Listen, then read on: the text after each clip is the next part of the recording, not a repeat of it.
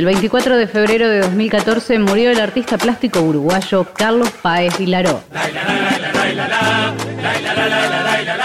Nació en Montevideo el 1 de noviembre de 1923. Con 18 años viajó a Buenos Aires para comenzar a desarrollar su vocación artística, donde trabajó en una fábrica de fósforos y luego en el sector de las artes gráficas. La verdad que en este país me he sentido muy feliz.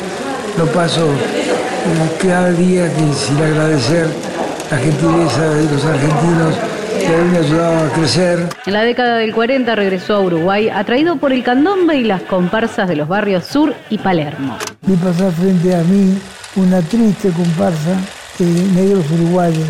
El efecto que produjo en mí la aparición de esa coloración folclórica fue tan impactante como puede ser para el hombre que pisa la luna por primera vez Allí se vinculó a la vida del conventillo Medio Mundo, una antigua casa de inquilinato considerada uno de los lugares emblemáticos de la cultura africana y demolida por la dictadura uruguaya. Páez Vilaró realizó varias obras pictóricas mostrando distintos aspectos de la cultura y de la vida cotidiana del afro-uruguayo. En 1958 integró el Grupo de los Ocho, una agrupación de artistas plásticos uruguayos integrada por Oscar García Reino, Miguel Ángel Pareja y Raúl Pavlovsky, entre otros, quienes desarrollaron un arte vinculado a lo experimental.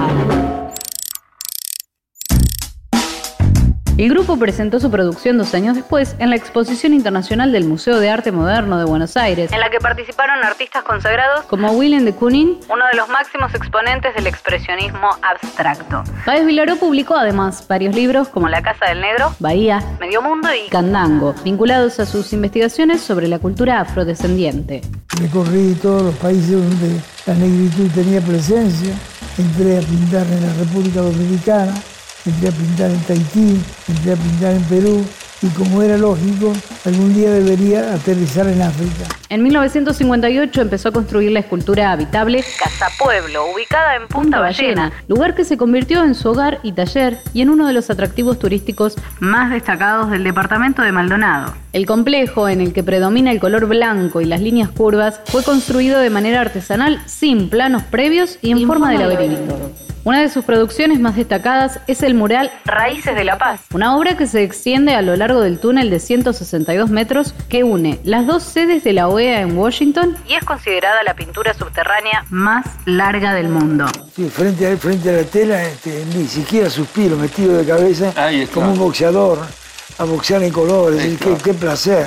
Puede encontrarse obras suyas en Argentina, Brasil, Chile, Haití, Panamá y en varios lugares de África y de la Polinesia. Paez Vilaró incursionó en el cine en 1967 como co-guionista del film de Jean-Jacques Manigot, Batuk, que participó del Festival de Cannes de ese año. También fue uno de los líderes de la búsqueda de sobrevivientes de la tragedia de los Andes en 1972, cuando un avión de la Fuerza Aérea Uruguaya se estrelló en la cordillera con 45 personas a bordo, siendo una de ellas su propio hijo. Pocos días antes de morir, Paez Vilaró participó por última vez del tradicional desfile de llamadas que se realiza en los barrios bajos de Montevideo durante febrero. Ese mismo día, el diario El País de Uruguay publicó un mensaje del artista en el que escribió. Hoy a la noche, cumpliendo mis 90, cerraré mi aventura entre tambores. Un final que nunca quise aceptar, pero que la vida nos obliga a cumplir. Y agregó, trataré de darme el gusto de retirarme dándome un baño de pueblo, abrazando a su gente, por última vez. El 24 de febrero de 2014 murió el artista plástico uruguayo Carlos Páez Vilaró. La historia también es noticia. Radio Perfil.